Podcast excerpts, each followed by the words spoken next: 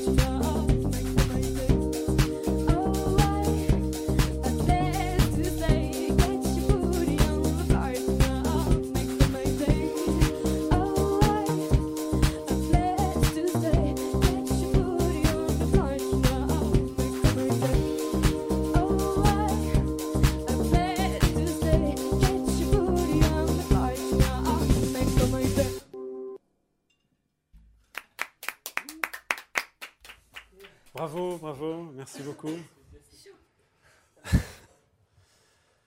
On est ravis de vous accueillir. Alors, euh, vous préférez qu'on parle de collectif plutôt que de groupe vous concernant Euh, que- quel- comment, Quelle serait la nuance pour vous Attention à bien parler dans le Oui, micro. Euh, disons que la nuance pourrait être qu'on se considère comme un collectif dans le sens où on est tous euh, très investis dans le projet, qu'on est tous au même niveau, qu'on n'a pas de leader et qu'on compose euh, tous ensemble. Et qu'on est euh, une bande de copains, c'est une des choses les plus importantes. Est-ce que c'est une, question d'actualité en ce moment, la, la démocratie, euh, etc. Et être une démocratie à, six, est-ce que c'est toujours facile? Euh, non, non, non, c'est pas toujours facile, mais c'est aussi le pari et c'est le pourquoi on a envie de faire ce projet-là. En fait, c'est vraiment comme ça que ça s'est décidé. Donc euh, oui, c'est compliqué, il faut tenir compte de vraiment chaque individu, mais ça fait grandir et c'est euh, ce qu'on aime. Ça fait quelques années que, que vous, tourne- vous tournez maintenant. Vous Ouais. êtes euh, très souvent sur scène. D'ailleurs, vous allez passer une bonne partie de l'année qui vient euh, en- à donner des concerts aussi. Mais vous avez sorti un album en octobre dernier, euh, Action. Alors, vous avez choisi Benjamin Lebeau pour vous, pour vous entourer. C'était important d'avoir un collaborateur extérieur, justement, pour aussi y voir plus clair dans le, dans le travail collectif? Je suis pas obligée de répondre. Ouais, ouais, bah oui, oui, c'est euh, c'est tout d'abord un pote, Benjamin, avant, enfin, avant, quand on, depuis qu'on s'est rencontrés, avant qu'on commence à travailler avec lui. Puis le truc s'est fait vraiment naturellement, et nous, c'était urgent qu'on ait un réalisateur pour qu'on sait un petit peu les idées que qu'on avait et les mettre vraiment en forme sur un album. Ce qu'on savait pas faire euh, et ce qu'on a appris à faire avec lui et ce qu'on a fait ensemble. Finalement, le collectif il est passé de 6 à 7 avec Benjamin. Qu'est-ce qui vous a euh, appris principalement que vous ne saviez pas à propos de, vous-même? Bah, c'est le, fait d'avoir du recul sur sa création déjà et qu'il nous propose des choses un petit peu différentes. Au départ, tu dis non, il transforme et tout. En fait, euh, on sent qu'il y a une patte, quelque chose qui arrive, euh, quelque, chose, on se dit ça devient une entité, alors que c'était six musiciens qui jouaient chacun leur partie avant. Ça réunissait, enfin, les- ils, prenaient le truc comme un ensemble, alors que nous, on prenait le truc comme une, des parties de chacun, comme ça, qu'on avait agencé pour qu'elles marchent bien euh, ensemble. On, a fait des- des On vous sent très des morceaux, soudé, quoi. justement, oui, on vous sent. Alors, euh, je- vous avez une formation un peu particulière, il n'y a ni guitare ni basse, euh, un grand accent sur les, les percussions, les cuivres, les claviers. Ça s'est décidé comment Ça s'est formé euh, en avançant, comme ça ou Vous avez eu plusieurs... euh, C'est ça. Bah, à la base, c'est les instruments qu'on joue. Il n'y a personne qui joue vraiment de, de guitare ou de basse dans le groupe. Mm. Et à partir du moment où on a décidé de jouer ensemble, bah, on a joué, enfin, joué un peu ce qu'on savait. Et puis, euh, c'est venu naturellement comme ça. Alors, on a beaucoup, beaucoup de questions. On a même un, un- un- un salut de votre cousine Aurélie, qui nous regarde, mais aussi euh, énormément de, de messages d'appréciation. euh. et Isabelle qui nous demande pourquoi le nom euh, d'Inuit, justement. Profite pour poser la question à travers Isabelle? Bah, Inuit, en fait, euh, si on l'a choisi vraiment euh, à l'origine, c'est parce qu'on trouvait que c'était beau et que c'était un beau mot et qui sonnait bien. Et après, en fait, euh, on a fait du lien avec euh, l'esprit de collectivité, d'être ensemble, voilà, en mode vraiment un peu comme une tribu, de tout faire tous les six comme ça et de s'enfermer dans un lieu, notre salle de répétition à, à Saint-Herblain. Et voilà, on y, a, on y a trouvé ce sens-là. Alors justement, vous, vous venez de la région de Nantes. Oui. On dit souvent que c'est une région euh, où il se passe beaucoup de choses musicalement. Vous avez des, quelques aînés prestigieux, euh, Dominica et, Oui. et de Nantes, Philippe Catherine, pas très loin. Euh, vous vous revendiquez de cette filiation-là? C'est important de, de venir d'un- territoire où Bah. les musiques sont assez actives? Je sais pas, on, on vient de là, là où on est en fait, et après, bah, tant mieux, on est entouré de, de gens talentueux Ouais. et de, de plein de copains là qui sortent euh, aussi en ce moment, enfin, Ouais. comme Voyou, euh, Laine Parotte, Kokomo. C'est génial, enfin, c'est trop cool. Il y, a- il y a une scène nantaise, il y a une vraie scène? Oui, il y a, il y a Ouais. du monde en fait, et du coup ça facilite la création, ça bouge.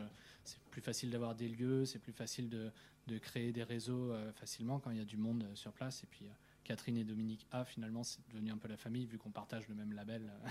Oui, vous êtes, vous êtes camarade de la baie. Alors, ce qui revient le plus souvent dans les commentaires, c'est effectivement euh, qu'il faut vous voir sur scène euh, en live. Ils sont énormissimes. Euh, cool, vous fait plaisir. confirmez? Vous confirmez?